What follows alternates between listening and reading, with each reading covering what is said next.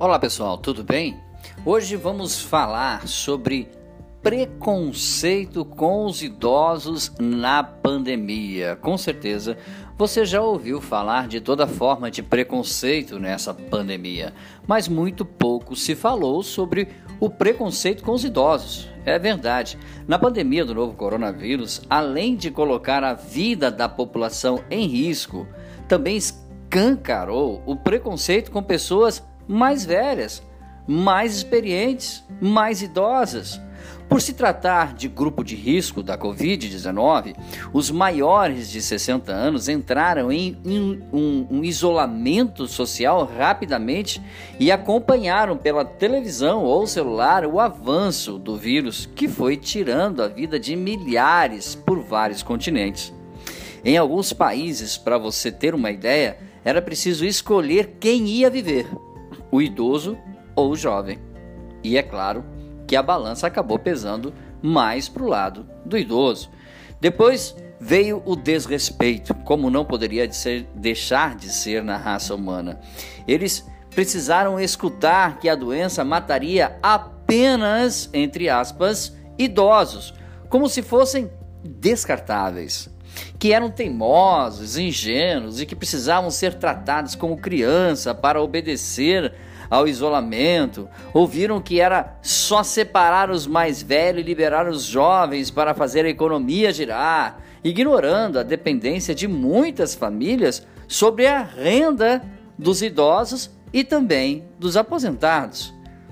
Os nossos idosos estão, então, eles acabaram se encolhendo, se escondendo.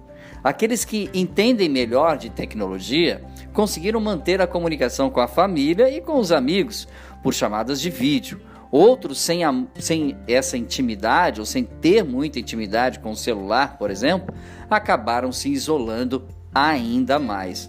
Sem poder sair para suas atividades sociais, como ir ao banco, à igreja, ao mercado, ao, ao banquinho da praça, a saúde mental dos nossos idosos foi se deteriorando. Muitos também abandonaram um preceito fundamental da saúde que, for, que são os exercícios físicos. O Brasil já tem, naturalmente, uma certa fixação com a juventude. Nossa sociedade valoriza a alta produtividade desde sempre e a capacidade de fazer tudo sozinho, desprezando a sabedoria e experiência dos mais experientes, dos mais idosos, como fazem os grandes e desenvolvidos países como Japão e China, onde os idosos são respeitados e, e saem dos cargos de trabalhos manuais para virarem conselheiros. A pandemia apenas potencializou isso aqui no Brasil.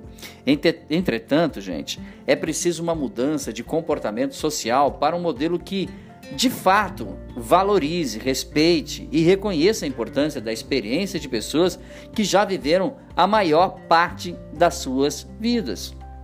Sabe, aquele que, aquele, aquelas pessoas que tanto contribuíram para a economia, para a família e para o crescimento da sociedade como um todo, merecem mais do que serem deixados de lado num momento como esse, como se fossem inúteis e estivessem esperando apenas o seu momento de partir.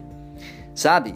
Ouça, aprenda com uma pessoa mais experiente e idosa e seja mais feliz e produtivo em sua vida. É a dica de hoje, tá bom, gente?